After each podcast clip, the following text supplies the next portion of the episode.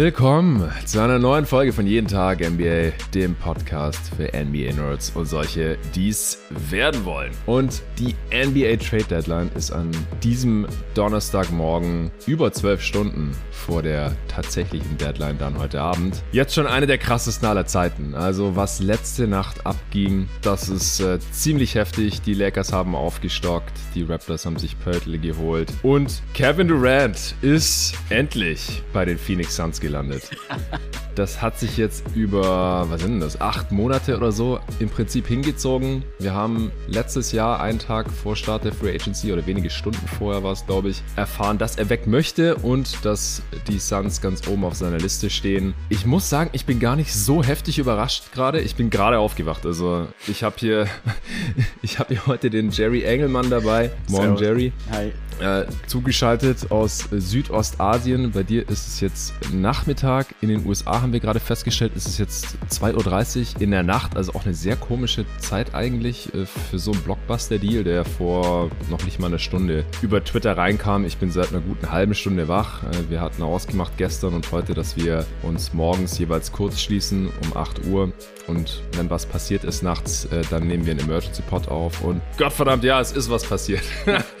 äh, die Nets haben jetzt Kyrie und KD weggetradet, nachdem sie Harden vor einem Jahr weggetradet haben und ja, retoolen, rebuilden da irgendwie und die Suns haben Kevin Durant bekommen. Es ist echt richtig heftig. Ich muss sagen, das, das wird jetzt wirklich eine, eine Instant Reaction. Ich habe jetzt innerhalb von einer halben Stunde erstmal versucht zu verstehen, wer jetzt wo gelandet ist heute Nacht. Vor allem auch die anderen Trades, da konnte ich mich jetzt noch nicht so wirklich drauf konzentrieren. Deswegen wird jetzt auch der Kevin Durant Trade im Vordergrund stehen. Ich bin Phoenix Suns Fan für die, die es noch nicht wissen. Das heißt, ich bin hier auch noch irgendwie emotional betroffen, sage ich jetzt mal, vor allem auch vom Abgang von Michael Bridges. Aber ich muss sagen, Matt Ishbia hat die Phoenix Suns gestern gekauft und heute spielt Kevin Durant für die Suns. Das ist echt, also wie, wie man so schnell alles, was Robert Sava in den letzten 20 Jahren gemacht hatte, quasi umkehren kann. Die Suns sind jetzt der Favorit im Westen. Inwiefern genau dazu kommen wir dann gleich noch. Aber ich bin, ich bin gerade echt ein bisschen baff, muss ich echt sagen. Es ist schlecht als Podcaster, wenn ein bisschen die Worte fehlen, aber es, es ist gerade tatsächlich so für mich als, als Phoenix Suns-Fan.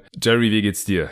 Ich bin, glaube ich, viel mehr überrascht von dem Trade als du. Ich hatte irgendwie Durant zu den Suns gar nicht so richtig auf dem Schirm also ich, mir ist bewusst, dass er nach dem einen Trade verlangt hat letzten Sommer, mhm. aber das hat sich ja dann irgendwie auch erübrigt gehabt, zumindest zwischenzeitlich. Und irgendwie habe ich gedacht, dass das Team, was man nach dem Kyrie nach Dallas Trade, der ja auch noch passiert ist, ähm, da in Brooklyn gebaut hat, eigentlich habe ich gedacht, dass das gut genug sei und eigentlich ein super, super Spieler, die, die perfekt zu Durant passen, also lauter so 3D-Guys, dass man damit eine der besten Playoff-Defenses aufbauen hätte können und hätte gedacht, dass man den gleichen Pfad weitergeht und versucht irgendwie einen Titel zu gewinnen mit Durant und wenn jetzt irgendwie so komplett aus den Wolken, find aber trotzdem den Deal für Brooklyn eigentlich ziemlich gut. Also es ist eine komische Situation. Ja, also auch nochmal um es klarzustellen, ich bin schon überrascht, dass KD jetzt überhaupt getradet wurde. Aber ja. jetzt, wo er getradet wurde, dass er in Phoenix gelandet ist, das überrascht mich halt nicht, weil er wollte dahin und ich habe letzten Sommer schon gesagt, Stars vom Kaliber Kevin Durant und er ist immer noch mindestens ein Top 5 Spieler in dieser Liga. Auch wenn er gerade verletzt ja. ist, auch wenn er dieses Jahr 35 wird, das hat er einfach gezeigt in dieser Regular Season bisher. Er hat auch schon gezeigt, dass er dann von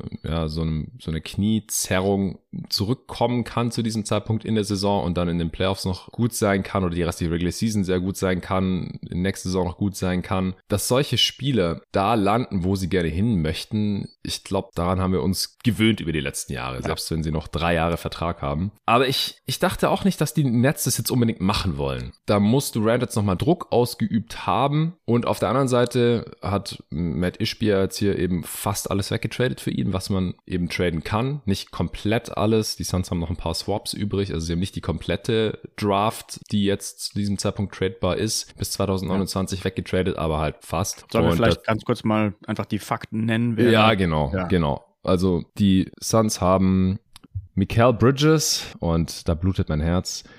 Cam Johnson, und Jay Crowder zu den Brooklyn Nets getradet. Das sind die drei Spieler. Dazu vier First Rounder. Vier unprotected First Rounder. Alle ungeschützt, genau. 23, 25, 27 und 29. Also alles, was geht an First Round Picks. Die Suns hatten alle eigenen First Rounder. Deswegen waren sie hier auch mit am besten aufgestellt für so einen Superstar Deal. Und einen Pick Swap. Also sie hätten ja auch noch bis zu drei Pick Swaps traden können, aber ja. sie haben nur den 28er jetzt weggetradet. Das heißt, sie behalten den 24er First und den 26er First beziehungsweise Swap wegen der Stepien Rule. Äh, dürfen sie ja nicht jeden First Rounder in den nächsten Jahren wegtraden, sondern eben nur jeden zweiten, aber die dazwischen dürfen sie theoretisch alle swappen. Das heißt, die Nets haben dann ein Tauschrecht, wenn der besser ist als der eigene, dann können sie den der Phoenix Suns haben im Jahr 2028 gängige Praxis.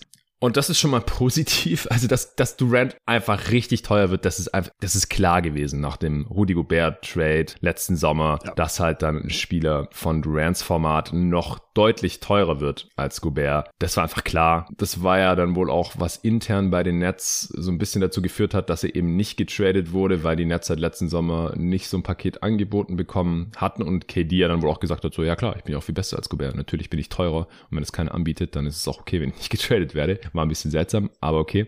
Und die Suns bekommen KD und TJ Warren. That's it. Also TJ Warren kommt zurück nach Phoenix.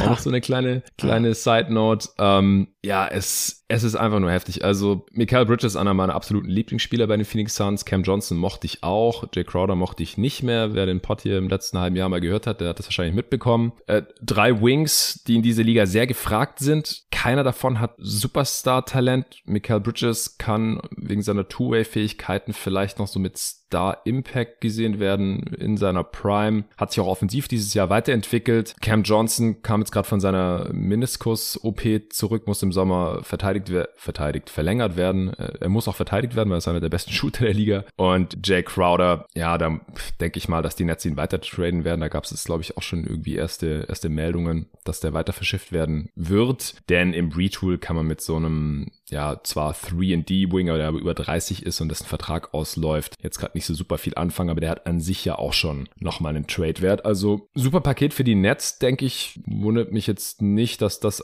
das wohl Beste war. Und auf der anderen Seite, ja, haben die Suns jetzt halt mit Kevin Durant einen Spieler und sind halt jetzt letztendlich Contender. Ich habe es hier im Pod ja auch immer wieder gesagt. Die Suns haben mit dem Core, den sie hatten, mit Booker, Bridges, Aiton, Johnson, aus meiner Sicht halt kein Contender-Core, weil einfach der, der offensive Co-Star fehlt, der genug Aufmerksamkeit der Defense auf sich zieht und genug Rim Pressure halt auch ausübt oder halt ein noch besserer Tough Shotmaker ist als Booker und äh, streckenweise auch Chris Paul sind. Und der ist mit Kevin Durant jetzt halt da und damit haben sie jetzt diese Lücke, die es eben gibt bei den Contendern im Westen, die wir hier im Pod ja auch immer wieder besprochen haben, erstmal gefüllt. Wir können dann gleich noch dazu kommen, inwiefern dann tatsächlich für diese Saison, aber ich denke vor allem halt auch für die, für die nächsten Saisons, für die restliche Vertragslaufzeit von, von Kevin Durant wird mit den Phoenix Suns zu rechnen sein in einer Form, wie es einfach vor diesem Trade nicht der Fall war. Also das ist jetzt gerade so mein Takeaway als Phoenix Suns Fan, dass sie einfach ihre Titelchancen direkt jetzt zu dieser Deadline an Tag eins nach dem Kauf von Matt Ishbia direkt um, um einiges verbessert haben, auch wenn es teuer war. Wie siehst du das? Ja, ich, ich finde,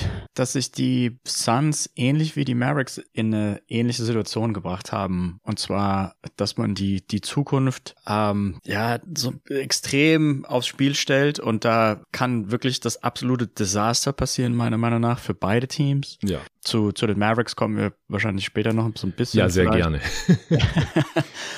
Aber es ist, hat irgendwie so den, es hat großes Potenzial, extremst in die Hose zu gehen. Nicht dieses Jahr, würde ich sagen, aber so in zwei Jahren beide Deals, die da gemacht wurden, also die ja auch beide von Brooklyn, wo Brooklyn eine Rolle spielt, ja. kann ich mir irgendwie vorstellen, dass das Dallas und Phoenix in zwei Jahren sagen, ah, okay, wir hatten da irgendwie uns eine Chance erarbeitet und irgendwie war, hatten wir gehofft, dass damit unser Championship Window vielleicht zwei bis drei Jahre lang hätte sein sollen und am Ende kam vielleicht, also ich denke mal, für eins der beiden Teams muss ja fast kein Titel bei rauskommen und dann steht man halt irgendwie so ein bisschen mit leeren Händen da und hat halt schöne, gute Contracts weggegeben, Draftpicks weggegeben. Ja. Naja, also ich meine, keiner weiß, was passiert. Ich bin meistens, ich glaube, ganz, ganz generell zum Anreißen, ich bin jemand, der, der lieber das Team so aufbaut, so ein bisschen organisch und nicht ständig diese All-In-Moves macht. Ähm, deswegen insgesamt kein, kein großer Fan von diesem Typ von, von Moves, die da gemacht wurden. Muss mhm. dazu sagen, wenn man so denkt wie ich, dann gewinnt Milwaukee auch nicht den Titel, weil man nicht für Drew Holiday tradet und da mhm. keine drei First Rounder abgibt. Also meine Denkweise ist da vielleicht so ein bisschen zu, zu passiv. Ähm, aber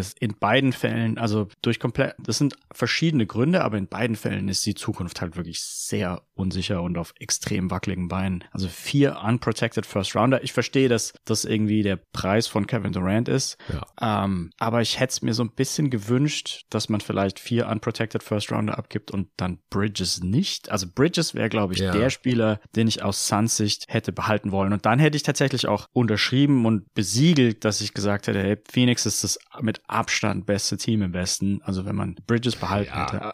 Mit Bridges abgeben. Ich meine, klar, Durant hat so ein bisschen dieses Dagger, diese, diese, diese Playoff-Performance, die halt nur diese mega Superstars mitbringen und davon gibt's vielleicht drei, vier, fünf auf der Welt. Und das hatte Bridges nicht. Aber ich mache mir einfach so ein bisschen Sorgen auch über die Tiefe vom Kader jetzt. Ähm, die, ja, so die, die Bank Forwards, Cam Johnson war ja auch nicht unwichtig, hatte einen der besten On-Off-Zahlen bei, den, bei Phoenix dieses Jahr, mhm. fand ich auch insgesamt eigentlich immer relativ gut. Und Durant und, also wo ich mir auch Sorgen mache, ist, was, wenn sich denn nur, es muss sich ja nur einer verletzen im Grunde genommen von Durant oder Booker und dann sieht schon wieder ziemlich düster aus in den Playoffs. Ja, oder Chris Paul. Ja, oder, oder Chris Paul. Also, ja. Ja. ja, ich finde, dass der Core Paul Booker, KD und Aiton, wenn er so spielt wie jetzt die letzten paar Spiele, wenn er so spielt wie andere zu anderen Zeitpunkten in der Saison schon, dann hätte ich mir eigentlich gewünscht, dass er getradet wird und ich würde auch nicht ausschließen, dass er vielleicht sogar trotzdem noch getradet wird, jetzt oder ja. zu einem anderen Zeitpunkt. Ich meine, er hat ja auch noch einige Jahre Vertrag. Das ist halt vielleicht noch so ein bisschen die letzte Patrone äh, in, in der Kammer der Phoenix Suns, also abgesehen von den First Round, die halt dann irgendwann wieder frei werden oder die Swaps, die man noch traden kann, die zwei, die man jetzt noch hat. Seconds hat man auch noch einen Haufen, aber ich verstehe auf jeden Fall deine Bedenken. Also hört sich vielleicht komisch an, aber mein erster Gedanke war auch, als ich vorhin auf Twitter gegangen bin und dann als allererstes, echt das erste, was ich gesehen habe, der erste Tweet war so eine Fotomontage mit KD neben Chris Paul und Booker halt im Suns Jersey und ich dachte so, was, warte mal, ist das jetzt gerade wirklich passiert? äh, und dann mein erster Gedanke war, ach scheiße, haben die Michael Bridges getradet. Ah, Weil ich mag den Typ echt total gern. Also so gern, wie man halt einen, einen NBA-Spieler mögen kann auf tausende Kilometer Entfernung und der jetzt halt auch, wie gesagt, kein Superstar-Potenzial hat. Also ehrlich muss man halt wirklich sein bei Michael. Er hat sich offensiv weiterentwickelt, aber bei einem Contender ist er halt aus meiner Sicht echt maximal eine dritte Option mit den Skills und auch dem Mindset, das er zu haben scheint. Und ich, ich habe es jetzt halt schon mehrere Playoffs Playoff-Runs gesehen. Dieses Team, einmal hat es für die Finals gereicht, als die Matchups eben gut waren und bei den Gegnern auch ein paar Stars verletzt waren, muss man halt ehrlich gesagt sagen, mit Cam Johnson und Michael Bridges im Team. Zusammen mit Booker und Chris Paul und eben Aiton. Und die letzte Playoff-Serie, die wir halt gesehen haben von diesem Kern, ich, ich muss dich nicht dran erinnern, du hast damals noch für die Mavs gearbeitet, das war halt eine Katastrophe. Also da, da konnten halt auch ein Bridges und ein Cam Johnson keinen Unterschied ausmachen. Ja. Und das werden sie aus meiner Sicht halt auch nie können. Hm. Und Durant halt eben schon. Also es ist überhaupt nicht sicher, dass die Suns eine Championship gewinnen äh, über die nächsten vier Postseasons. Aber es ist halt aus meiner Sicht deutlich wahrscheinlicher geworden. Und dafür zahlt man halt diesen Preis. Auch als Phoenix Suns-Fan, ich kann ja einfach sagen, ich bin Suns-Fan seit ziemlich genau 17 Jahren jetzt, seit Januar 2005. Da habe ich so ein Spiel gesehen mit Steve Nash, der, der da neu war in der Saison oder zurückgekommen war zu den Phoenix Suns gegen die New York Knicks. Ich kann mich noch sehr genau dran erinnern. Es war diese grinded out Phase der NBA, wo die Pace langsam war und die offensive Effizienz niedrig. Es gab noch wenig Shooting, es gab die neuen Defensivregeln, das heißt, die Defensiven durften viel mehr Sachen machen in der Help Defense, man durfte auch Zone spielen und so. Es gab nicht mehr die Illegal Defense und deswegen waren die Defenses halt richtig gut und die Offenses noch nicht so gut wie heute, ohne Shooting, auch mit viel weniger Pick and Roll, einfach auch schlechtere Offensivspieler unterm Strich. Ich bin trotzdem in der Periode zum NBA-Fan geworden, aber hatte noch kein richtiges Lieblingsteam und auf einmal spielt dann da Steve Nash mit Amore Stoudemire und Sean Marion und diesen Shootern außenrum und Mike D'Antoni als Couch und das sah halt so geil aus. Das hat so Spaß gemacht, sich die Spiele reinzuziehen und da wurde ich zum Fan. Und die Suns waren in all den Jahren einmal in den Finals und wurden da dann von äh, Janis Antetokounmpo zerstört. und ansonsten waren es halt so oft Teams, denen irgendwas gefehlt hat und dieses irgendwas war halt im Prinzip ein Spieler wie Kevin Durant. Und das ist jetzt, das hat man jetzt halt endlich. Und auch jetzt diese Saison, ja, wenn Booker gespielt hat, dann war man eins der besten Regular Season Teams, aber mir war halt klar, man hat eh keine Chance auf die Championship eigentlich. Also nicht, wenn, wenn die Celtics oder die Bucks einigermaßen fit dann da in den Finals warten, dann gewinnt man halt eh nicht zu 99 Prozent. Und auf so eine Blasaison hatte ich als Fan schon wieder gar nicht so Bock. Also das ist jetzt halt wirklich mal ein All-In-Move, der halt wirklich die, die Türen weit aufstößt. Und das kostet Geld, kostet äh, Kapital, in der Form jetzt halt Draft-Picks. Und ja, so ist es halt. Man geht dieses Risiko ein, wenn man eine gar keine Championship gewonnen hat mit diesem Core, dann war es die Sache wahrscheinlich nicht wert. Und klar, die Downside ist da. Also Kevin Durant ist in diesem Moment gerade verletzt. Der wird auch nicht im All-Star-Game spielen, wurde jetzt bekannt. Devin Booker ist seit einem Spiel zurück. Auch mal wieder interessant, dass jetzt Teams einen Trade gemacht haben, gerade nachdem sie gegeneinander gespielt haben. also Devin Booker hat sein Comeback gegen die Nets gehabt vor ein paar Tagen. Und ja, da konnten die Nets halt nochmal up close äh, Bridges und Cam Johnson anschauen. Also ich habe hab das Gefühl, dass es einmal viel mehr eine Rolle spielt, als es sollte. Ich meine, klar, dann äh, ja. war vielleicht auch James Jones in Brooklyn, wobei die hatten jetzt die Pressekonferenz mit ihr Spieler, vielleicht war auch nicht dort. Aber dass dann da manchmal auch die Executives irgendwie noch miteinander sprechen können vor Ort und solche Sachen. Mhm. Ja. Jedenfalls, Booker ist gerade erst zurück, Chris Paul ist 37 und Kevin Durant ist, ist ja. genau, der wird 35 im, im September, der ist zwei Monate jünger als ich. Das kann ich mir immer so ganz gut merken. Das heißt, es, es könnte halt sogar sein, dass zwei oder alle drei verletzt sind von denen in diesen Playoffs. Das kann sein, das, kann, das könnte jedes Jahr passieren, gar keine Frage. Und Aiton, der ja, viertbeste Spieler dieses Teams aktuell, der ist halt die Inkonstanz in Person offensiv und defensiv. Vor allem diese Regular Season wieder bisher. Also, und dahinter ist es einfach dünn. Man ist nicht dünner als vorher, weil man hat zwei Wings abgegeben und zwei zurückbekommen. DJ Warren und KD für mhm. Bridges und Cam Johnson. Und Cam Johnson hatte auch die halbe Saison verpasst oder sogar noch mehr. Also, daran ändert sich jetzt eigentlich nichts. Also ein ich bisschen würde ich, würde ich sagen, weil Warren ist, glaube ich, kein 30 Minuten pro Spielspieler, während Cam Johnson ja. konnte man zum damals da reinstecken. Ja, genau. Also wenn er fit ist, dann auf jeden Fall. Das, das ja. ist fair. Ähm, wer der fünfte Starter ist, weiß ich gerade gar nicht. Ich glaube eigentlich eher nicht, dass es Warren ist, weil er eher so ein prädestinierter Sixth Man ist und Craig? Tory Craig wahrscheinlich weiterhin startet.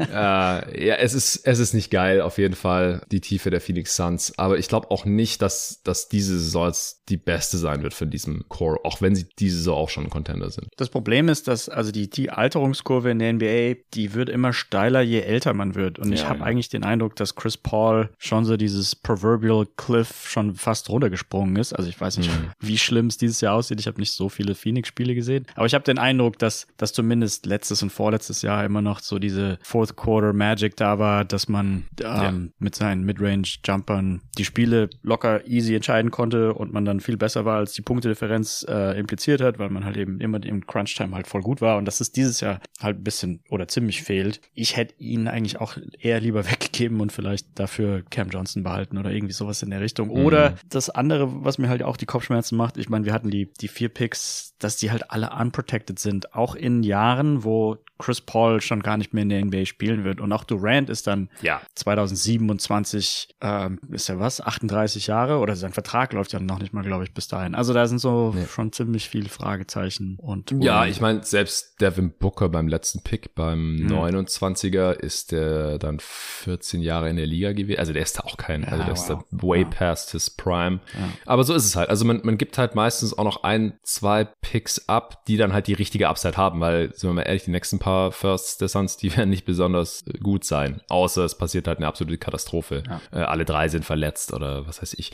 Ja, also es ist natürlich, es ist jetzt hier nicht der perfekte Contender äh, Stand jetzt und mit dem Alter von KD und Chris Paul wird das jetzt auch nicht ewig so weitergehen. Klar, es wäre cooler, wenn man jetzt irgendwie einen Co-Star für Booker hätte, der halt auf seiner Timeline ist, aber Kevin Durant ist halt so gut, dass ich darüber hinwegsehen kann. Also die die Upside ist halt wirklich so hoch. Also im besten Fall sind die Suns jetzt halt diese Saison müssen halt abwarten, was die Deadline noch bringt und wie gesagt, die Lakers haben ja auch was gemacht oder die die Mavs könnten ja auch noch ihre Defensive defensiven Probleme irgendwie weiter angehen. Äh, und dann gibt's ja auch noch so die, die jüngeren Teams, äh, Memphis, New Orleans und so, die, die da auch alle noch ein Wörtchen mitreden könnten, die Warriors, wenn sie wieder fit werden. Aber die nächsten zwei, drei Saisons könnte man halt relativ realistisch das beste Team im Westen ja. sein. Das ist jetzt halt der Shot, den man hat. Und da muss man halt gucken, wie altert Kevin Durant. Weil bisher, also der hat diese Saison bis zu seiner Verletzung vielleicht seine beste Regular Season seiner Karriere ja, ja. gespielt, was halt krank Voll. ist bei einem, weiß nicht, Top 15 Spieler All-Time oder so, ist er wahrscheinlich Minimum. Und defensiv halt auch. Ja, also er hat halt auch defensiv vielleicht seine beste Saison bisher gespielt. Offensiv einfach nur pervers. 40 Punkte pro, 40, pro, pro 48 oder pro 100 Possessions. Ähm, ähm, 9 Rebounds, 7 Assists und dabei 62% Zweier, 38% Dreier ist schon, schon krank. Auf jeden Fall in dem Alter. Unglaublich. Ja.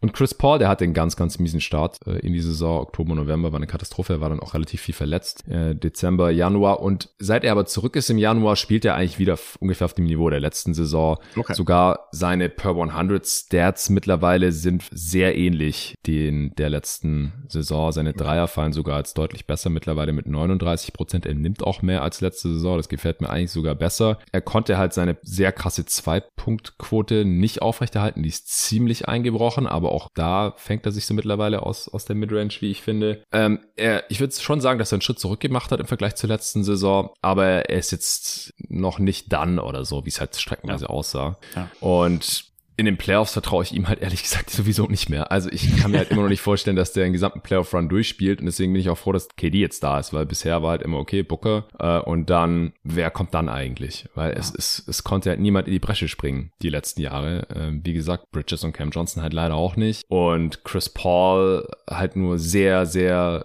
selektiv irgendwie in, in manchen Serien oder manchen Spielen sah halt aus wie der Point Guard. Ähm, ich erinnere an das Spiel letztes Jahr in der ersten Runde gegen die Pelicans zum Beispiel und dann eine Woche später gefühlt sah aus wie ein ganz anderer Spieler, ja. als wäre er um 20 Jahre gealtert oder sowas. Da will ich mich einfach nicht mehr drauf verlassen müssen.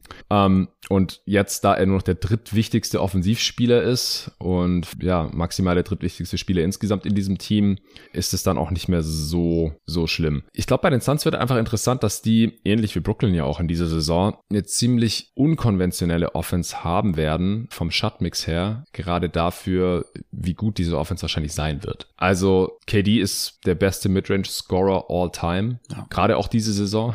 Und Devin Booker und Chris Paul haben ja die Suns mit so einem Shotmix auch schon in die Finals gebracht. Sie haben nicht so super viel Dreier-Shooting, KD ist nicht der High-Volume-Dreier-Shooter, Chris Paul auch nicht. Devin Booker mehr als die zwei, aber halt auch jetzt nicht irgendwie 12 Dreier von der Possessions oder sowas. Aiden ja. ist gar kein Shooter. Cam Johnson. DJ Warren auch nicht. Ne? Ja, genau. Und der ist jetzt weg. Also Dreier-Shooting nicht so viel, wie es heute in der NBA für die besten Offenses eigentlich Standard ist. Und Rim Pressure, ja, Kevin Durant geht da auch nur noch selten hin, auch wenn er natürlich effizient ist, weil er sich wahrscheinlich denkt, ey, ich kann auch aus äh, drei Metern oder fünf Metern einfach über meinen Gegner drüber werfen und treffe da 60 Prozent. Wieso soll sollte ich jetzt hier zum Rücken gehen. Äh, Chris Paul sowieso nicht mehr. Devin Booker macht das diese Saison wieder mehr, aber halt auch nicht so viel, um das jetzt hier auszugleichen. Und bei DeAndre Ayton ist es ja eh so ein Ding, dass er einfach total gern für einen Seven-Footer mit seinem Körper aus der Floater Range abschließt, anstatt halt richtig bis ganz durch zum Ring zu gehen oder Freiwürfe zu ziehen und so weiter. Ich kann mir aber, ich kann mir ja. vorstellen, dass der Shotmix sich so ein bisschen verbessert gegenüber einfach, wenn man die, die Wurfauswahl der Spieler, die man jetzt hat, zusammen addiert, weil für die Defense wird es jetzt unglaublich schwierig, irgendwie zu entscheiden, wen stellt man da gegen wen, weil normalerweise war irgendwie klar, okay, mhm. wir stellen den besten Verteidiger gegen Devin Booker und dann halt den zweitbesten gegen, gegen Bridges und den dritten gegen Paul oder sowas in der Richtung, aber jetzt ist man ja völlig überfordert als Defense ja. und dass man jetzt irgendwie den zweitbesten Verteidiger gegen Booker stellen muss, ähm,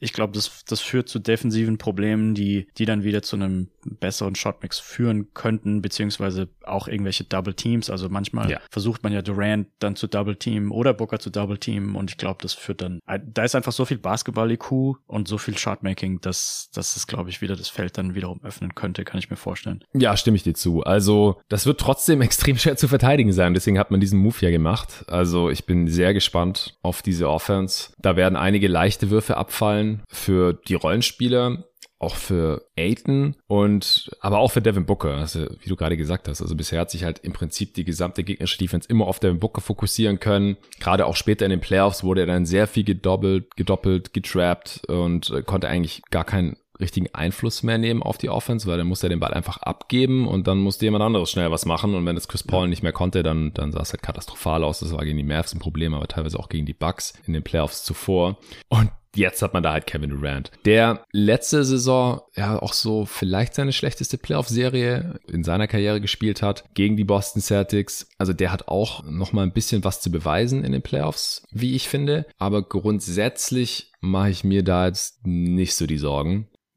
Würde ich auch nicht. Aber er hat, er hat auch in, in Bezug auf die Warriors-Geschichte auch was zu beweisen, ne? Ja. Dass, dass ihm viele vorwerfen, dass er halt nur mit den Warriors einen Titel gewinnen konnte. Und das ist jetzt natürlich nochmal ein neuer, dass man in der gleichen Conference spielt. Das macht die Sache natürlich noch geiler. Ey, der Westen wird jetzt richtig geil. Der Westen wird krass. Ja, also wir müssen gleich noch über den Lakers Trade sprechen, aber die Lakers sind auf jeden Fall besser geworden. Äh, von ja. Platz 13 aus jetzt. Ja, die müssen erstmal in die Playoffs kommen. Aber ja. wenn sie das schaffen, dann hat auch keiner Bock gegen die zu zocken. Dann die Warriors, Warriors Suns Matchups, die werden auch richtig spicy. Waren sie eh schon in der Vergangenheit.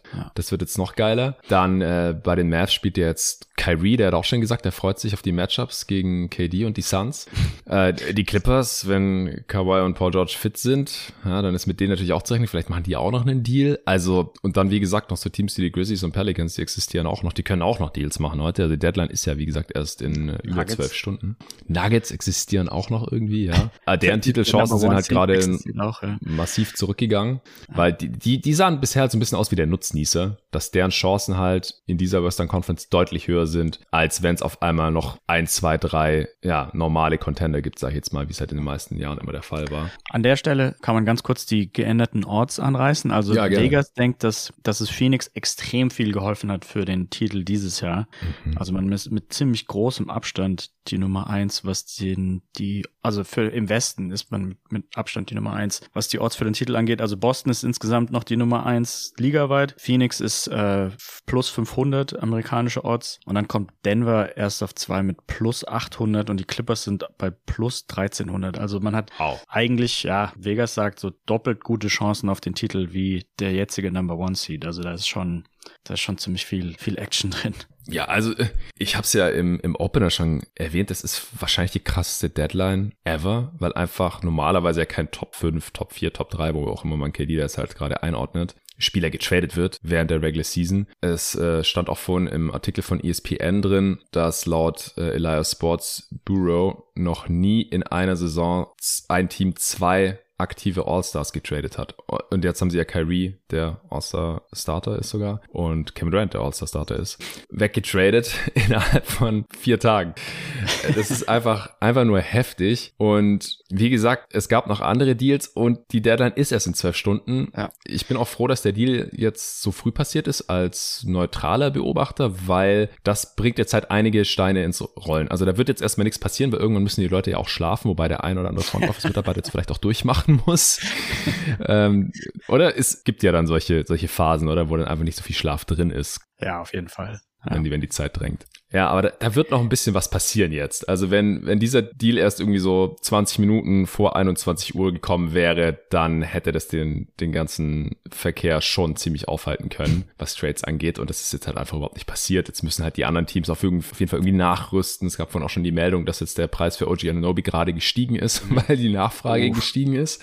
Weil ein paar Teams im Westen jetzt irgendwie Schiss am Shit, wir brauchen einen Defender gegen KD, ja. wenn wir gegen die Suns spielen. Also da, da wird noch einiges einiges passieren und die restliche Regular Season, die wird jetzt einfach super spannend, weil wir einfach auf einmal ganz andere Vorzeichen haben. Äh, wir haben ja, war das letzte Woche, es kommt mir vor wie vor zwei Wochen, das war letzte Woche tatsächlich ja noch erst den Westen durchgerankt und das können wir halt jetzt dann nach der Deadline zum All-Star Break war sowieso geplant nochmal machen und es wird halt ganz anders aussehen als vorher. Ja. Ich würde ganz kurz an der Stelle Brooklyn noch kurz anreißen, bevor Gerne. wir zum, zum nächsten Team kommen, weil ich finde eigentlich deren Kader ziemlich lustig und deren Teamzusammensetzung. Also ich, die haben, die haben so viele Spieler, die ich in der Vergangenheit versucht habe zu ertraden, ähm, zum Teil sind die Spieler über ihren Zenit hinweg, also vor allem Jay Crowder natürlich. Aber Crowder war jemand, den, den wollte ich immer haben. Mhm. Ähm, Royce O'Neill war jemand, den wollte ich jahrelang haben. Ähm, Curry fand ich schlecht, also das, der ist ja jetzt schon länger bei den Brooklyn Nets, aber fand ich schlecht, dass sie damals von den Mavericks weggetradet wurde. Ähm, Cam Johnson seit Jahren Fan. Bridges, ja, einer bin ich einer der größten Fans, weil die Impact Metrics ihn halt lieben. Ja. Ähm, Dorian Finney-Smith war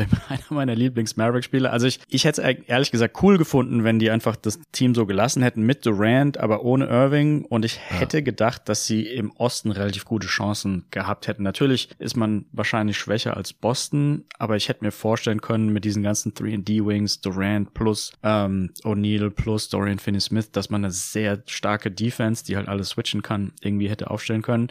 Und ich muss sagen, das Team gefällt mir jetzt wahrscheinlich einen Hauch weniger, aber ich finde es trotzdem noch furchtbar interessant. Es fehlt so ein bisschen Shot Creation. Man hat ja Spencer Dinwiddie von den Mavericks bekommen. Der könnte da so ein bisschen Abhilfe leisten, aber trotzdem würde ich sagen, es fehlt. Aber ich finde es trotzdem einfach geil, dass man so viele richtig gute Wing Defender hat, die auch alle verhältnismäßig gut Dreier treffen können. Und ich kann mir vorstellen, dass sie so ein bisschen under the radar Teams in den Playoffs ziemliche Probleme bereiten werden und ähm, dann so nur ganz knapp in der zweiten Runde ausscheiden. Das könnte ich mir auf jeden mm. Fall vorstellen, auch wenn so ein richtiger Star da jetzt natürlich ziemlich fehlt. Äh, ja, warte mal, wer, wer ist hier, äh, der, der am nächsten an einem Star dran ist? Ist es Ben Simmons? Ben Simmons. Oder Michael Bridges? Also äh, die Optionen ja. sind dünn. Ja, aber der Kader an sich, also die Impact-Zahlen finden sehr viele Spieler sehr positiv. Also das, das wäre eigentlich so ein relativ interessantes ähm, Experiment. Haben die Impact-Zahlen da jetzt, sehen die das zu positiv, weil ähm, eben nicht mit einberechnet wird, dass halt Shot Creation fehlt oder klappt es halt irgendwie trotzdem, weil die, die Defense dann einfach so stark ist und dann gehen halt die Spiele 95 zu 102 aus oder so. Das muss man jetzt mal abwarten.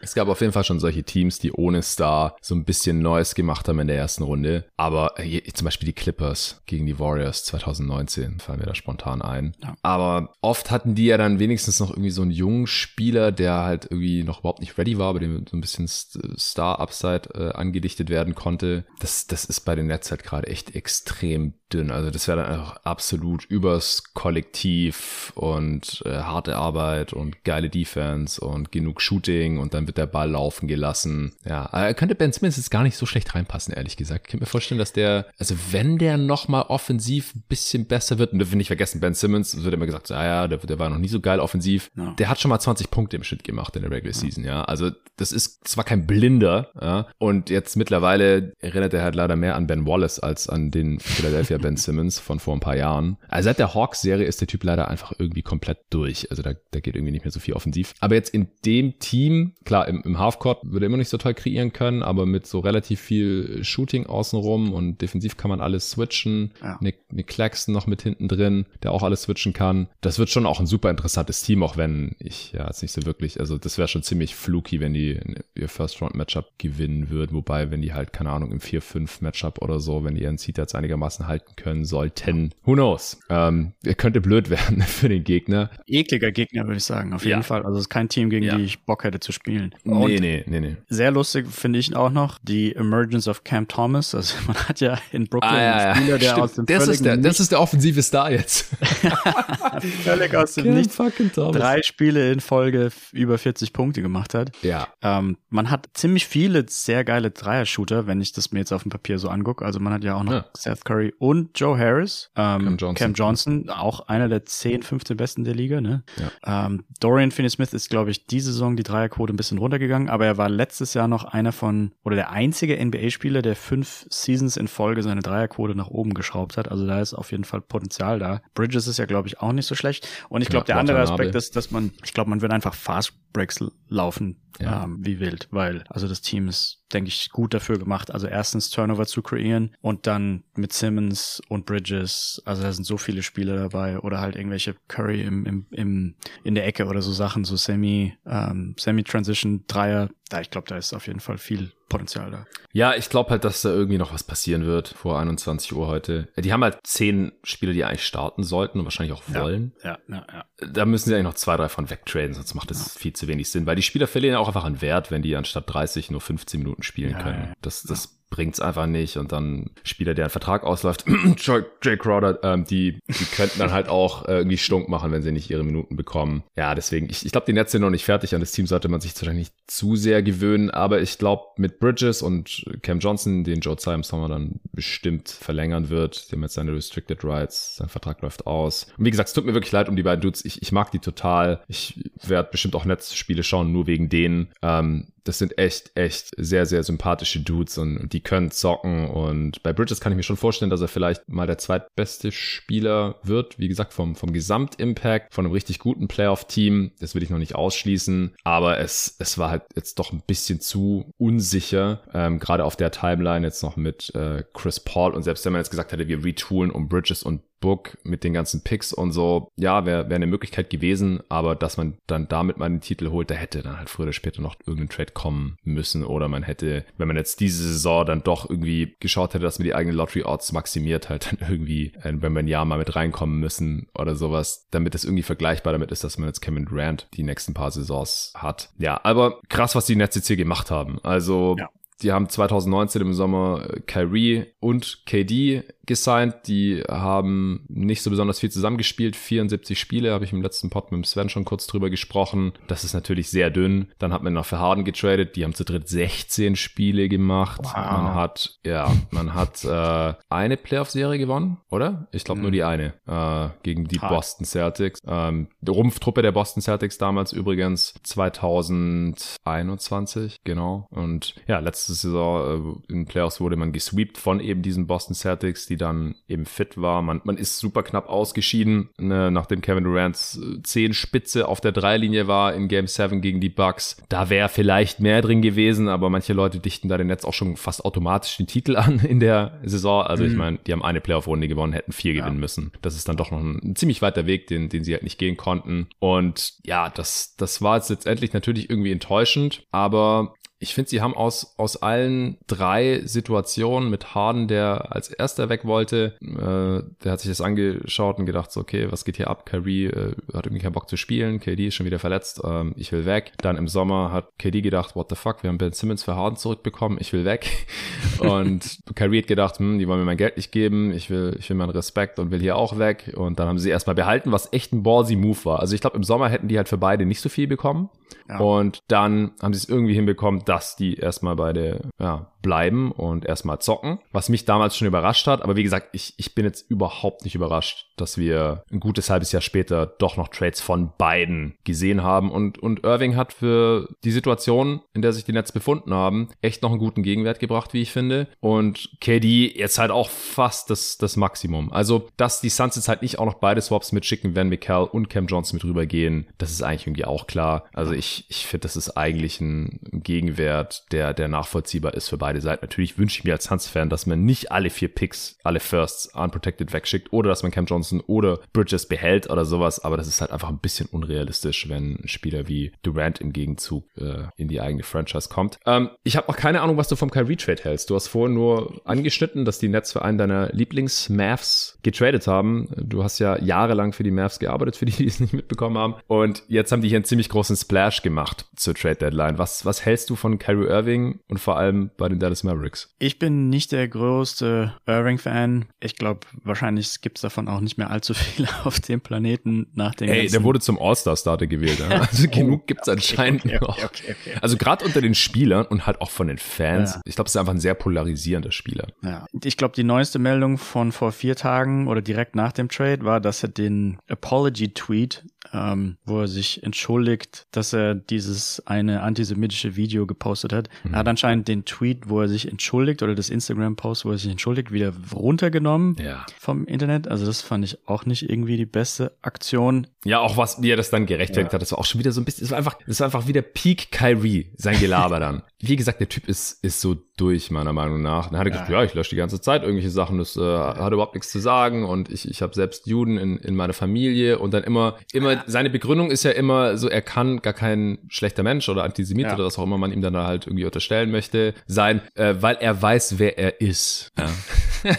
also was sind das für eine Begründung? Du musst doch den Leuten erklären, wenn du so eine Scheiße abziehst, was das soll äh, und nicht immer nur so, so, so semi-kryptisch äh, Bullshit labern. Aber ich, ich habe mich eigentlich auch schon genug zu Kyrie Irving geäußert und das wird dann auch immer verschiedenst ausgelegt. Ich habe da auch da Nachrichten bekommen, so hey, wie kannst du Kyrie Irving im, im All-Star-Pod besprechen, obwohl er das getan hat, weil ich da halt gesagt habe, so ich, hm. ich finde, man muss ihn trotzdem jetzt in diesem All-Star-Pod, man muss ihn jetzt da nicht totschweigen, dass er existiert. Nee. Ja, ja, na. Ich meine, er wird ja auch zum All-Star gewählt. Ich meine. Ja, eben ist es halt eine Realität und er, er hat seine Strafe bekommen und hat die abgesessen und hat sich danach auch benommen und so, so wie lange will man ihn noch ignorieren oder was muss er tun, damit man ihn dann nicht mehr ignoriert. Ähm, aber jetzt, das, das ist halt auch wieder heftig. So, äh, erste Pressekonferenz beim neuen Team und er, er labert schon wieder darüber, warum er jetzt diese Entschuldigungen gelöscht hat und warum das, warum das irgendwie okay ist oder okay sein sollte. Keine Ahnung, aber ja, ich habe dich unterbrochen. Ja, also es ist, ist, meine Meinung gehen halt alle in die Richtung. Also es geht ja nur so gerade so weiter, so von wegen, dass er jetzt, da kam die Meldung raus, dass er jetzt ecstatic ist bei den Mavericks anfangen zu können, aber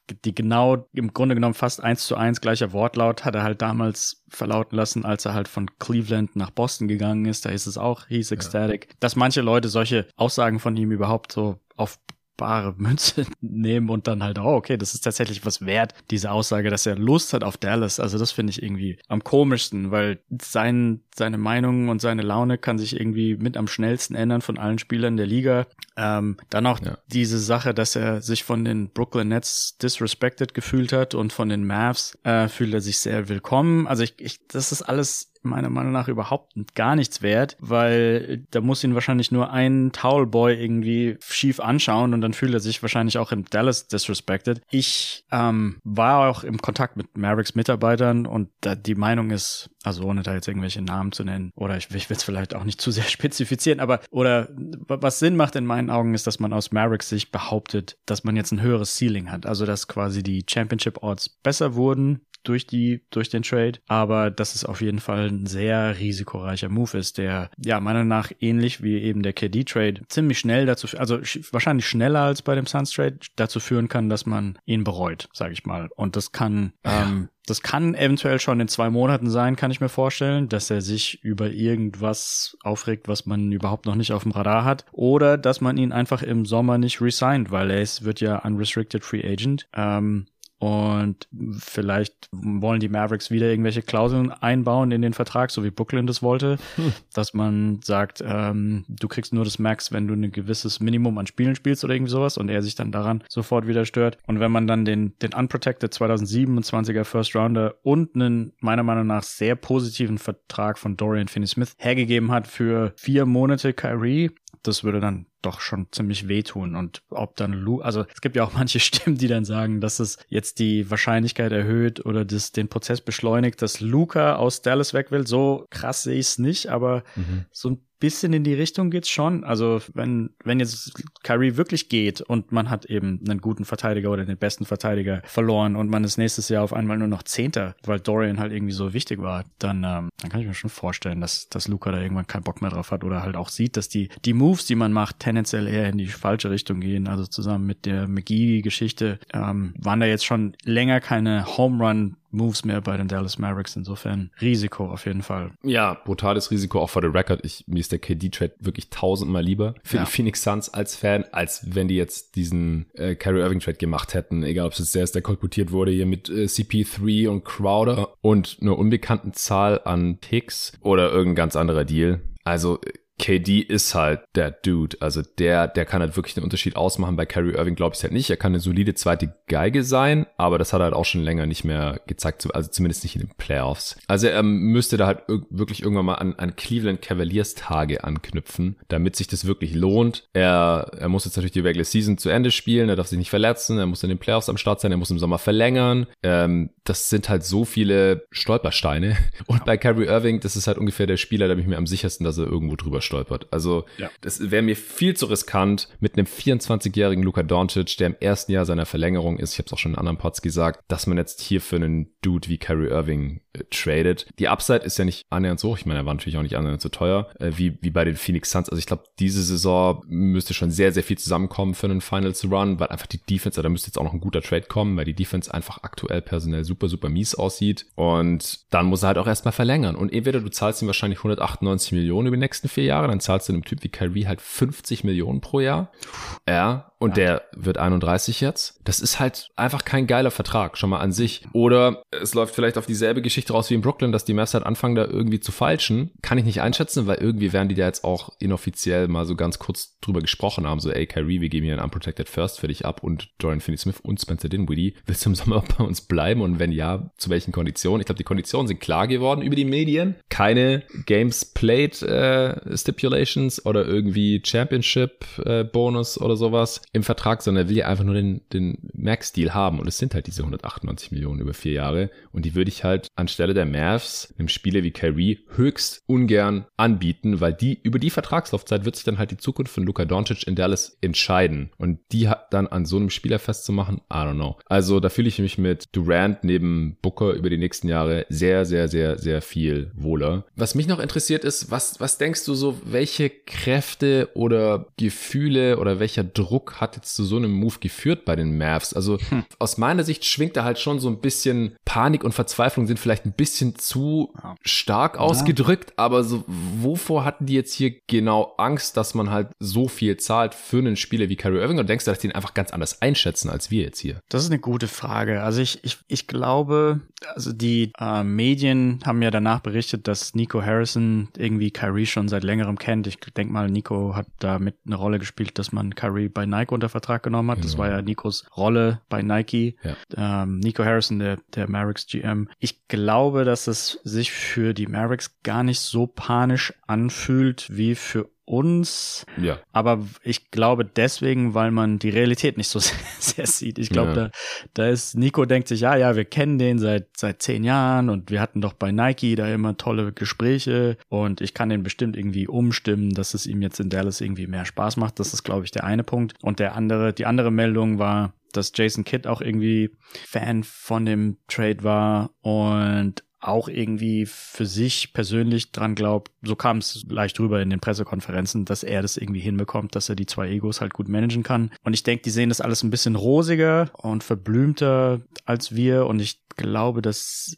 ich meine, das ist ein bisschen arrogant, aber ich glaube, wir, wir liegen näher an der, an der Realität und ähm, aus, aus deren Sicht ist es gar nicht so der Panik-Move, sondern einfach nur so, ah, mhm. okay, wir haben jetzt halt einen guten Spieler bekommen, der halt uns mit der Shot Creation hilft. Ich, ich denke mal, das Analysten-Department ist sich da wahrscheinlich eher mehr bewusst, dass es sich wie ein Panik-Move anfühlt, aber auf der mhm. anderen Seite äh, ist es, ja, vielleicht hat man einfach Schiss gehabt, dass man, man ist in der Tabelle, im Moment ist man Vierter, aber es hätte halt auch, wir haben ja in den Western Conference äh, Power Rankings drüber geredet, es braucht ja nur irgendwie so drei, vier Niederlagen in Folge und dann bist du Zehnter und ähm, vielleicht hat man einfach A, Schiss gehabt, dass man höchstens die erste Runde schafft und halt B, dass, dass, dass man halt einfach, ja, zu lange braucht, um den Titel zu gewinnen. Vielleicht ist da so ein bisschen Nikos Angst, dass, dass er von irgendwo Druck spürt, dass, also ich glaube, das kann man insgesamt so zusammenfassen, dass viele dem Titel mehr hinterhergeiern und denken, man muss ihn jetzt ziemlich bald gewinnen. Ähm, ich denke, das gilt für Phoenix ja ähnlich, weil man hätte das Team ja organisch so lassen können und hätte die ganzen Future Picks gehabt. Man hat ja eigentlich auch relativ gut gedraftet in der Vergangenheit. Ähm, aber viele Teams im Osten machen das ja so ähnlich. Also da wird dann so viel Draft-Kapital hergegeben, damit man jetzt sofort oder damit man sich irgendwie so ein Title-Window macht, was vielleicht auch nur zwei oder drei Jahre groß ist. Aber das, das scheint so die gängige Herangehensweise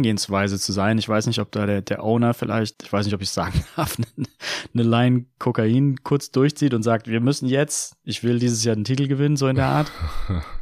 Keine Ahnung. Ähm, aber es fühlt sich immer mal wieder bei vielen verschiedenen Teams panisch an und die Mavericks haben sich ja jetzt, jetzt eingereiht in die Liste, die aber schon länger ist. Also Cleveland hat ja viel hergegeben für Mitchell, äh, Milwaukee hat viel hergegeben für Holiday, Brooklyn hat viel Picks hergegeben für Harden etc. etc. Also das ähm, ist einfach so ein Arms Race ähm, und das ist nicht ganz nicht ganz rational. Ähm, ja. ja.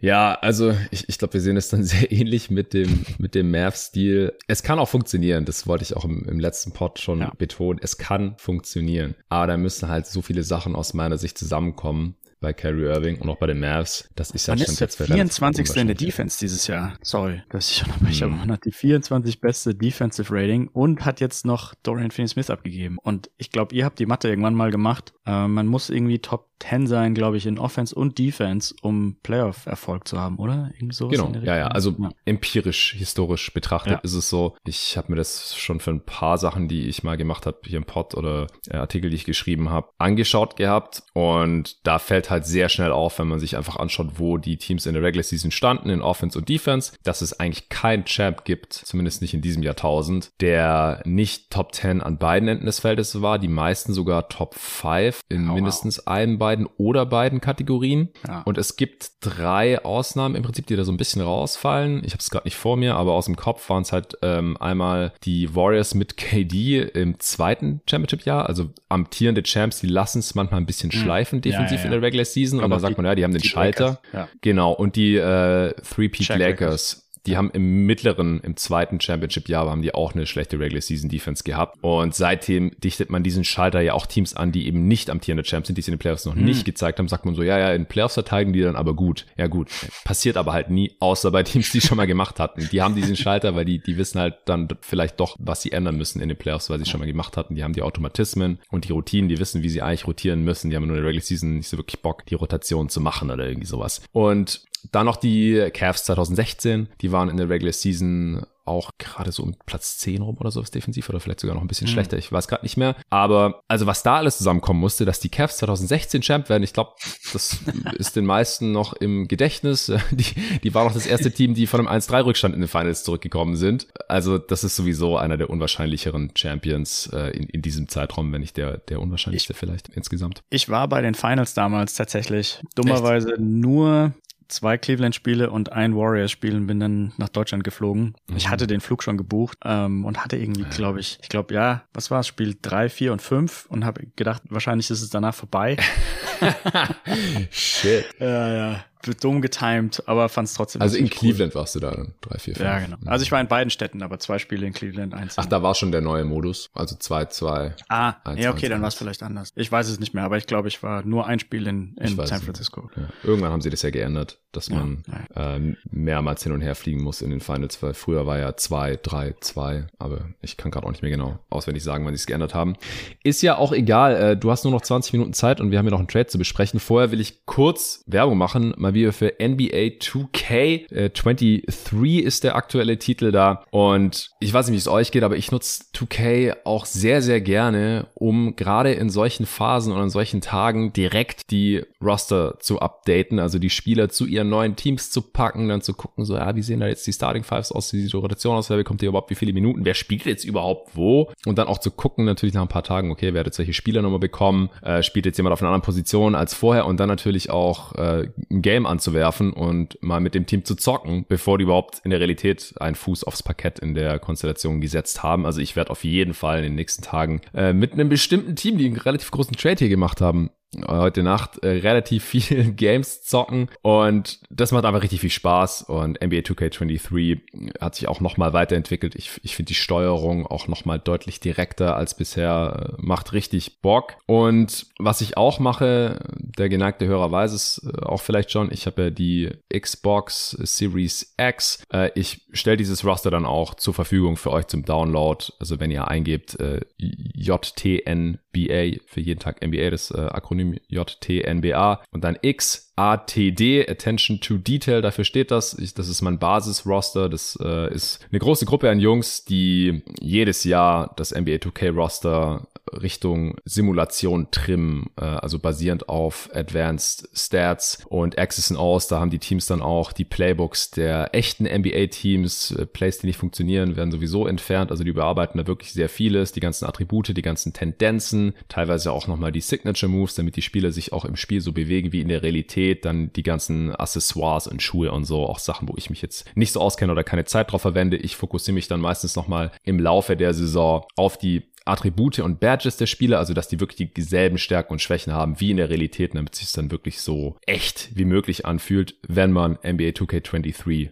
zockt. Also ich habe das jetzt auch über die letzten Wochen, so seit Weihnachten bin ich mal dazugekommen, so alle paar Tage ein paar Updates zu machen. Ich habe jetzt alle Teams mal mehr oder weniger überarbeitet, so die Attribute und die Badges. Bei manchen Teams mehr, bei manchen Spielern, die würde ich jetzt auch sagen, sind aktuell eigentlich fertig, andere noch nicht so ganz. Und dann habe ich jetzt auch in letzter Zeit wirklich immer alle paar Tage das Roster aktualisiert, auch immer mit den aktuellen Verletzungen und so weiter und so fort. Also wenn ihr da Bock drauf habt, erstens holt euch NBA 2K23 und wenn ihr zufällig auch auf der Xbox zockt, dann äh, schaut einfach mal bei 2K Share unter JTNBA X ATD äh, könnt ihr euch mein Roster runterziehen und mir gerne Feedback geben, wenn ihr Supporter seid im Discord oder ansonsten könnt ihr mir auch sonst so schreiben. Ich habe es halt leider nur für die Xbox. Ich, ich kann es auch nicht irgendwie jetzt übersetzen auf, auf die Playstation oder sonst was. Ich, ich kann euch auch nicht das ganze Roster abfotografieren, was auch schon manche Leute gefragt haben. Und bei den Sliders, da müsst ihr halt ein bisschen rumprobieren, äh, damit es dann zu eurem Spielstil passt. Äh, da würde ich euch auch nicht empfehlen, jetzt unbedingt direkt meine Sliders zu nehmen, wobei die könnte ich vielleicht auch noch hochladen. Unter dem Gamertag Stuttgart Suns findet ihr das. Ich weiß, äh, ist vielleicht witzig, habe ich vor 20 Jahren mal angelegt. Äh, meine, meine Heimatstadt Stuttgart und mein Lieblingsteam Suns habe ich mir damals gedacht, das, das wäre doch ganz cool. Und das nutze ich immer noch. Also da findet ihr das alles. Und die Lakers, deren Roster werde ich auch noch updaten müssen, genauso wie das der Minnesota Timberwolves und auch Utah Jazz. Da müssen wir vielleicht jetzt auch erstmal den gesamten Trade raushauen. Die Lakers haben sich D'Angelo Russell zurückgeholt, bekommen Malik Beasley und Jared Vanderbilt. Und die Wolves bekommen Mike Conley von den Utah Jazz. Also die Jazz schicken Beasley, Vanderbilt und Conley weg. Die Wolves schicken D'Angelo Russell weg. Und die Jazz nehmen Russell Westbrook auf und bekommen einen leicht geschützten Pick 2027. Das war der originale Vogue-Tweet wie gesagt, ich hatte noch nicht so wirklich Zeit, mich mit diesem Deal zu beschäftigen. Außerdem sind Juan Toscano Anderson und Damian Jones in diesem Trade involviert, gehen von den Lakers zu den Jazz. Und Nikhil Alexander Walker geht zu den Wolves. Die Wolves bekommen noch einen Second Rounder, und zwar den schlechteren von Washington und Memphis 2024. Außerdem einen 25er und einen 26er Second von den Utah Jazz. Äh, hast du die, die First Rounder Protection? Äh, ja, die First Rounder Protection ist eins bis vier, also ja. schon relativ weit oben. Was ich krass finde und schlecht für die Jazz ist, dass der First Rounder, wenn die Lakers ihn behalten sollten, weil er eben in diese Protected Range fällt, dann wird er nicht einfach, geht er nicht einfach in den 28er First Rounder über, so wie das ja oft der Fall ist, sondern der verpufft dann in Second, zwei Second Rounder. Ah, ja, das genau. heißt, mhm. also das, ich fand, den Trade fand ich echt zum, ich bin zum Glück kein Utah Jazz Fan, aber ich, ich wundere mich, was die da machen. Ja, ich, hab mich, ich bin auch total schockiert, was Ainge hier als, als Gegenwert akzeptiert hat. Ja, genau. Für diese drei. Also ich, ich habe mich erst gewundert, dass die Lakers nur den 27er Pick abgeben mussten und nicht den 27er und den 29er, weil davon war ja eigentlich meistens die Rede, dass die Lakers beide abgeben ähm, und dass dann der 27er auch noch protected ist, hat mich dann noch mehr gewundert. Und dass dann eben da nicht mal der 28er First Rounder draus wird, sondern dass er einfach verpufft. Also das fand ich, ich habe mich da über jede, jeden einzelnen Schritt gewundert, jede News, die da rauskam. Ich finde eigentlich meiner Meinung nach ist Vanderbilt an sich schon gut genug für einen First Rounder und Beasley ist so knapp an der Grenze. Und meiner Meinung nach waren die den Lakers eigentlich die Hände so gebunden. Ich denke, die mussten irgendwas machen, ähm, weil LeBron halt auch einfach alt wird. Und ich denke, wenn Utah einfach so ein bisschen mehr Geduld bewiesen hätte und vielleicht noch ein, zwei Stunden abgewartet hätte, dann hätten die Lakers den, die Protection, glaube ich, entfernt und hätten den Trade so gemacht. Da bin ich mir eigentlich relativ sicher. Und ja, irgendwie so ein bisschen panisch von den, von den Jazz. Ja, das verstehe ich halt auch echt nicht, weil die hätten alle drei Spiele einfach behalten können, weil die auch noch nächstes Jahr Vertrag haben. Also Beasley hat eine Player Option, bei Conley ist der Vertrag nicht ganz garantiert und Vanderbilt hat einfach nochmal nächstes Jahr Vertrag, der auch sehr billig ist, unter 5 Millionen. Ja. Also warum man die jetzt für so ein echt nicht so geiles Paket äh, abgibt. Nee. Man nimmt ja auch noch Westbrook auf, da gibt es dann wahrscheinlich ein Buyout. Warum sollte Westbrook für die Jazz spielen? Wobei, die wollen ja wahrscheinlich jetzt playen. Oder ja, also in der Situation der Jazz halt auch, ja. Die, die sind ja eigentlich gerade immer noch ähm, auf, auf einem Play-in-Platz oder das ist auf jeden Fall noch realistisch, dass die das schaffen können. Geben jetzt hier drei Rotationsspieler ab, so drei Top-6-Spieler im Prinzip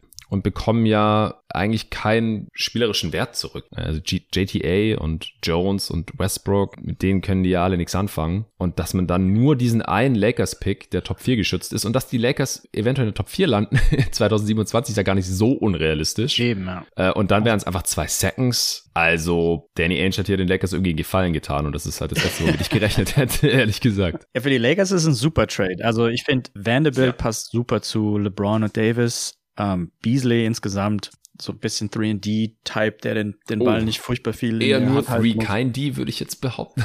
Aber dafür kein richtig, D, also richtig geiler Shooter. Also ich finde die ah. Defense von Beasley schon relativ schlecht. Ja, also, also dazu habe ich ihn, dazu habe ich ihn wahrscheinlich ein bisschen zu wenig gesehen. Ich dachte eigentlich, hm. er wäre so ein jemand, der sich ziemlich viel anstrengt. Ich, ich habe ihn ja so ein bisschen in Erinnerung von den Live Mavericks Spielen, die ich gesehen habe. Hm. Und ich glaube, da war mindestens eins dabei, wo wir mit den Mavericks komplett auf die Fresse bekommen haben. Und Beasley war da irgendwie einer der Spieler, die, die da uns halt die die ganze Zeit Trouble gemacht haben beim Ball vorbringen etc. Aber es kann natürlich sein, dass es ein bisschen Ausreißer dargestellt hat. Ja. Ähm, ob Russell jetzt so furchtbar sinnvoll ist für die, für die Lakers, ich bin nicht der größte D'Angelo Russell-Fan. Ich denke, aus Minnesota-Sicht hat es relativ viel Sinn gemacht, ihn abzugeben, weil da so ein bisschen ähm, Unzufriedenheit geherrscht hat. Russell wollte eine Vertragsverlängerung und Minnesota hätte ihm wahrscheinlich eine gegeben, aber niemals von der Größe, die er wahrscheinlich wollte. Ob man da jetzt, mhm. ob jetzt ein, wie alt ist Conley, ein 36-jähriger oder ein 37-jähriger Conley, ja, der 35, beste Return ja. ist, sei mal dahingestellt, 35. Ähm, aber ich glaube, die Wahrscheinlichkeit war hoch, dass Russell dann einfach für gar nichts das Team verlässt. Ja. Und mit Conley hat man zumindest jemand, der extrem viel mit Gobert zusammengespielt hat und auch auf eine sehr positive Art und Weise in den letzten Jahren bei den Jazz. Also denke auch, ja. dass er als Offball zu Anthony Edwards relativ gut da reinpasst. Aber natürlich das Alter von Conley. Also er ist nicht mehr der schnellste etc. Ja, also die, die Wolves haben jetzt hier quasi nochmal einen Trade mit den Jazz gemacht und sind nicht der Verlierer im Deal immerhin. äh, Progress. Aber Conley ist halt ja, jetzt, jetzt auch nichts, was man großartig feiern muss. Also passt nee. besser ins Team als Dilo, einfach weil er so ein klassischer Floor General ist, ein Pick and Roll Point Guard, einfach der, der auch weniger Fehler macht. Aber ich, ein riesiges Upgrade ist jetzt nicht. Man kann ihn halt einfach halten für diese 24 Millionen, die er ungefähr verdient in der nächsten Saison, wenn man das möchte. Dilo hätte halt einfach weg sein können oder man hätte ihn bezahlen müssen. Beides keine geilen Optionen für ein Team, sowieso über dem Cap ist wie die Wolves. Also da hat man eigentlich eher eine miese Situation Situation leicht verbessert, würde ich sagen. Und man bekommt ja noch irgendwie Seconds. Und dann, ja, mit, mit, mit Conde und Gobert, das könnte halt spielerisch einfach ein bisschen besser passen insgesamt. Ich bin eh mal gespannt, wo es für die Wolves jetzt diese Saison noch hingeht, weil wer weiß, wann Towns zurückkommt, wie er dann zurückkommt. Aber ich kann mir halt vorstellen, dass, dass Conde da als Connector, Glue Guy einfach viel besser reinpasst als, als Dilo. Also solider Trade äh, an der Stelle. Die Lakers, also Vanderbilt ist, Vanderbilt und AD defensiv nebeneinander, das ist halt schon krass. Es ist halt kein geiles Spacing, aber dafür hat man ja D'Lo und Malik Beasley reingeholt, die halt beide schießen können. Also vor allem Beasley, der knallt einfach drauf und, und trifft dafür sehr gut und es wird halt noch besser werden jetzt neben LeBron, da bin ich echt ziemlich überzeugt von. Ich kann mir halt vorstellen, dass man damit in den Playoffs ein unangenehmer Gegner werden kann, aber so perfekt finde ich es halt immer noch nicht, weil D'Lo und Beasley halt aus meiner Sicht schon eher One-Way-Spieler sind, also spätestens in den Playoffs halt ja. können die attackiert werden. LeBron ist 38, und mit AD und Vanderbilt nebeneinander defensiv, die können da halt wirklich einiges ausbügeln. Das ist, das ist klar, aber dann halt, wie gesagt, offensiv finde ich den Fit so super geil. Also viel besser als vorher und man hat wirklich nicht viel dafür gezahlt. Äh, Westbrook ist endlich weg. Ähm, ich glaube, das war halt schon, wenn man nur ein Pick geschützt, der dann zu zwei Seconds wird, abgibt. Also wenn ich den Deal in der Mock Deadline angeboten bekommen hätte oder wenn ich den selber hätte machen können, dann hätte ich den natürlich sofort gemacht. Weil für drei Rotationsspieler musst du das halt schon machen jetzt in der jetzigen Situation. Und dann äh, hast du im Sommer trotzdem noch die Flexibilität, weil Beasley hat eine Player Option. Den kannst du dann behalten, wenn du über dem Cap agierst. Äh, bei D'Lo hast du die Bird Rights, den kannst du resignen, musst du aber nicht. Und wenn mich gerade nicht alles täuscht, ist sogar der Vertrag von Vanderbilt nicht, nicht komplett garantiert, aber das ist halt eigentlich so ein Bargain, dass man, dass man den dann behält. Hachimura hat man halt ähm, ja auch die Restricted Rights und Bird Rights, aber man muss man natürlich auch nicht halten. Also die, die Lakers sind jetzt halt flexibel, haben nur diesen einen Pick äh, abgegeben und sind diese Saison besser geworden. Und das, das könnte jetzt halt in der Regular Season schon einen Unterschied ausmachen, dass man halt von 13 endlich mal hochkommt in die Top 10 und dann wenigstens irgendwie in der Postseason ist und da dann, wenn alles perfekt läuft und Darwin Ham dann auch gute Rotationen findet, gute Balance aus Offense und Defense, LeBron AD fit werden, das sind jetzt natürlich auch wieder relativ viele What-Ifs, dann zieht man in die Playoffs ein und, und kann dann da vielleicht ein sehr unangenehmer Gegner werden. Ich find's cool für die Lakers, dass man zum ersten Mal seit langem wieder Tiefe hat. Also ich traue ja, ja immer diesem Caruso, Danny Green Kader mm. hinterher und teilweise hat man da ja außer LeBron und AD Spieler aufs Feld geschickt, wo ich erstmal nachschauen musste, wer ist es jetzt genau? Ähm, und das hat sich jetzt natürlich fast auf den Kopf gestellt, weil man ja wirklich halt drei Rotationsspieler in einem, in einem Trade bekommt. Das ist ja extrem viel. Was mir Sorgen macht, ist, dass man, also wir haben ja schon in dem Western Conference Ranking, Power Ranking drüber geredet. Man ist ziemlich nah dran an den ganzen Teams, die sich da in den Play-ins etc. befinden, aber man ist halt im Moment immer noch 13. Und also ich, selbst wenn man eine relativ gute reguläre Saison jetzt hinlegt, kann ich mir trotzdem nicht vorstellen, dass man direkt in den Playoff-Spots landet. Das heißt, man wird irgendwie im Play-In landen und dann geht's halt schon von Anfang an los. Also man wird in der ersten Runde gegen, gegen Denver oder Memphis spielen dürfen und in der zweiten Runde vielleicht gegen Phoenix oder gegen Dallas. Also das wird, das wird hart. Und ich meine ganz klar, deren Ziel muss ja sein, irgendwie den Titel zu gewinnen. Andererseits, der Westen wird wahrscheinlich einfach nur crazy. Also spätestens ab der zweiten Runde ist da ja jedes Matchup irgendwie göttlich. LeBron gegen KD oder Kyrie gegen KD oder Kyrie gegen LeBron. Also auch so viele ja. Spieler, die sich aus der Vergangenheit irgendwie kennen. Das wird ziemlich viel Spaß machen. Ja, ja, definitiv. Ja, noch kurz zwei, äh, zwei Fakten. Also die Jazz sind gerade auf elf, äh, nicht auf dem Play-in-Platz und haben sich jetzt einfach massiv verschlechtert. Also geht Danny Ainge jetzt doch noch auf maximale Lottery-Odds vielleicht und könnte ja auch noch nicht fertig sein. Also wie gesagt, ich glaube nicht, dass sie Markenen traden. Also Olenek vielleicht, Clarkson. Das Argument habe ich auf Twitter auch schon gehört, dass man jetzt eben versucht zu tanken für die Saison, aber man hat schon 27 Siege und mit den 27 ja. ist man, glaube ich, selbst wenn man kein einziges Spiel mehr gewinnt, was ja auch unrealistisch ist, ja. Hat man immer noch wahrscheinlich am Ende mehr Siege als die Hornets, Pistons, Spurs und Rockets. Und gerade die Top 4 sind ja die, die Teams, die die besten Chancen haben auf den Number One Pick, der ja dieses Jahr auch das größte, mit Abstand den größten Preis in Anführungsstrichen darstellt. Ja, genau. Also dieses, dieses so, wir tanken jetzt, ich finde, das hätte man in, das hätte man vor zwei Monaten einleiten können. Ich finde das Timing relativ schlecht. Ja, besser spät als nie. ähm, man, man kann halt noch das fünftschlechteste Team werden, falls die ja. Magic sie noch die irgendwie Magic, überholen, ja. die jetzt halt gerade fünf Siege weniger haben. Das ja, ist Äh, nicht sehr wahrscheinlich, aber machbar. Und alle anderen Teams, die haben ungefähr gleich viele Siege. Also es gibt halt wirklich nur diese vier absoluten Tanking-Teams und dann noch die Magic, die gerade deutlich weniger Siege haben. Die Magic sind noch einzuholen, in Anführungsstrichen. Ähm, die Wizards und Pacers, mal sehen, was die jetzt noch machen. Auch Raptors und Bulls haben weniger Siege als die Jazz gerade, aber es ist halt ein, zwei Siege. Das äh, geht dann schnell. Die Thunder und Lakers haben gerade auch ein, zwei Siege weniger als die Jazz. Mal sehen.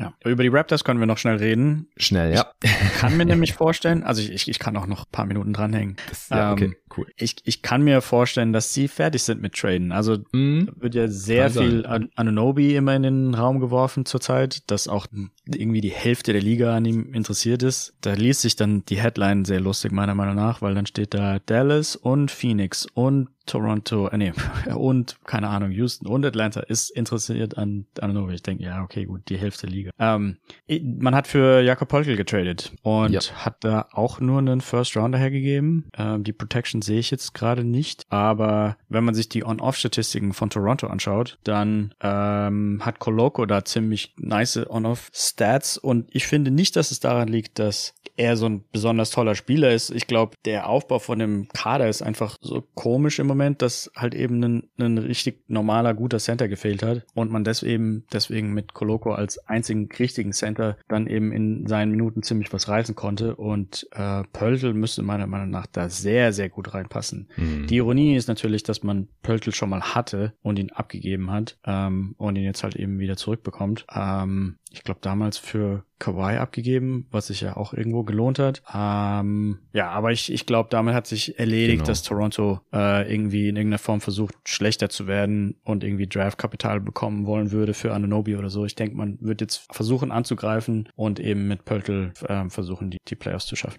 Ja, ansonsten wäre das ein bisschen ein komischer Move, ähm, denn Pöltl ist ja auch schon 27 und halt eher so auf der Timeline von Van Vliet und Siakam, als jetzt von ja. Barnes, äh, Ananobi ist irgendwie so dazwischen. Und warum sollte man sonst jetzt einen First abgeben? Ich habe die Protection auch nicht gefunden. Es steht auch auf ESPN nicht drin. Bei Peltons äh, Trade Grade zum Beispiel steht nur Protected 2024 First Round Draft Pick and two future Second Round Picks und Cam Birch als Salary Match.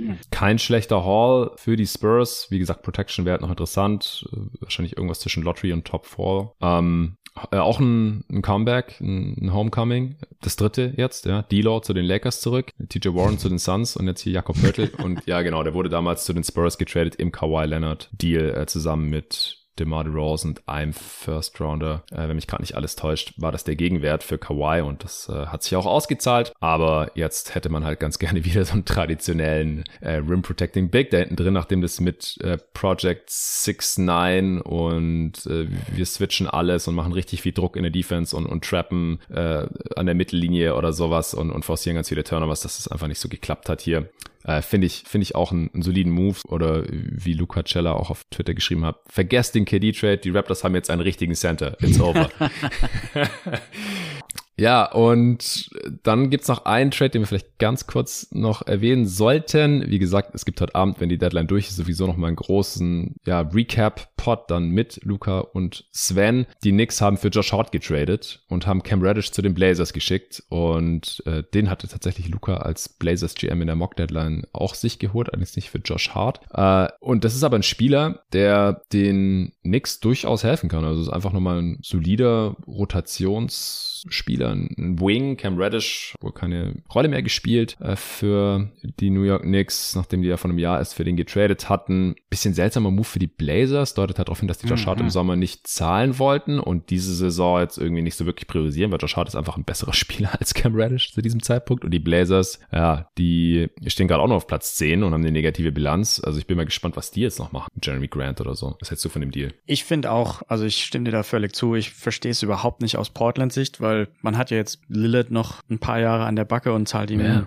irgendwie so 60 Millionen pro Jahr. Ja, nicht ganz, aber. Ja. Ich finde, es müsste eigentlich eher in die Richtung gehen, dass man Draftpicks abgibt, um das Team zu verstärken, damit man es in Lillards Prime die ja sich auch so langsam dem Ende nähert, noch in die Playoffs schafft wenigstens. Ähm, tanken ist da ja irgendwie keine richtige Option, solange man so riesige Verträge hat. Und dass man im Grunde genommen hier fast das Gegenteil davon macht, verstehe ich überhaupt nicht. Genau, man hat einen Future First Round Pick bekommen, der aber noch nicht näher ja. beschrieben ist und die Knicks haben halt so viele Picks, manche davon noch nicht so geil. Ich schätze, dass es halt irgend so einer geworden ist, keine eigene. Aber natürlich ganz, ganz cool für New York. Also ähm, ich denke auf jeden Fall, dass das Hart ihnen helfen kann. Äh, eventuell halt eben auch einfach nur dadurch, dass man so Evan Fournier Minuten reduziert. Ähm, Reddish war teilweise sah der, glaube ich, ganz gut aus in New York, aber immer nur so ganz kurz phasenweise. Mhm. Und so ein bisschen Tiefe fehlt daher immer mal wieder, vor allem wenn sich ein, zwei Spieler verletzen. Wenn Brunson irgendwie aussetzt, dann wird man ziemlich schnell dünn auf den ganzen Guard-Positionen. Das hatte man ja vor ein paar Wochen, dass er da eine Weile verletzt war und dann hat man, glaube ich, auch direkt ein paar Spiele in Folge verloren. Insofern, ja, eigentlich ganz happy für Jalen Brunson, der mir bei den Mavericks auch immer relativ sympathisch war. Insofern sehe ich das ganz mhm. gern. Ja, es ist echt viel passiert letzte Nacht und sorry, falls wir jetzt noch nicht alle Aspekte beleuchten konnten in diesen, ja, jetzt auch schon anderthalb Stunden Pod gleich. Oder auf jeden Fall eine guten Stunde, ja. Äh, vielen Dank dir, Jerry, dass du dir hier heute Morgen kurzfristig nach diesem Deal dann die Zeit genommen hast, äh, live mit mir direkt zu reagieren. Ich, ich werde das Ding jetzt auch zeitnah raushauen und dann gibt's heute Abend, wie gesagt, die, die Recap. Wir fangen da so ab 22 Uhr an aufzunehmen, je nachdem, wie viel passiert ist. Und ich bin natürlich auch äh, nochmal gespannt auf die Gedanken von Luca und Sven zu diesen Deals. Das könnte wirklich ein zwei Stunden Pod werden oder noch länger. Der kommt dann halt irgendwann nachts. Ähm, wilde Deadline jetzt schon, die Trade Deadline 2023. Äh, das ist äh, die NBA, wie wir sie lieben, äh, unberechenbar und Machtverhältnisse verschieben sich sozusagen über Nacht und wir wissen nicht, was auf uns zukommt jetzt in der restlichen Regular Season, dann auch in der Postseason. Wird richtig geil. Wie, wie verbringst du jetzt noch die Deadline? Die ist ja um vier Uhr morgens bei dir oder so. Du, du wachst oh. wahrscheinlich morgens auf, genauso wie ich heute und siehst dann alles auf einmal, oder? Nee, ich hoffe, ich schlaf durch ähm, ja. und ja, habe dann wahrscheinlich das Chaos vor mir. Wobei ich mir vorstellen kann, es ist schon so viel passiert dass jetzt vielleicht der letzte Tag langweilig werden könnte, eventuell. Ja. Ein, ein ja, also langweilig glaube ich nicht. Ja. Einen interessanten Aspekt finde ich noch, wenn die Warriors James Wiseman behalten, zahlen sie irgendwas mit 120 Millionen aufgrund der Luxury Tax und der Repeater Tax. Mhm. Also das ist auf jeden Fall noch ein Name, den, den man sich anschauen könnte, ob da was passiert. Es ist jetzt keiner, der die Machtgefüge irgendwie verändert, aber ein sehr realistischer Trade meiner Meinung nach. Ja, die zahlen sogar 170, also 130 Uff. ist ihre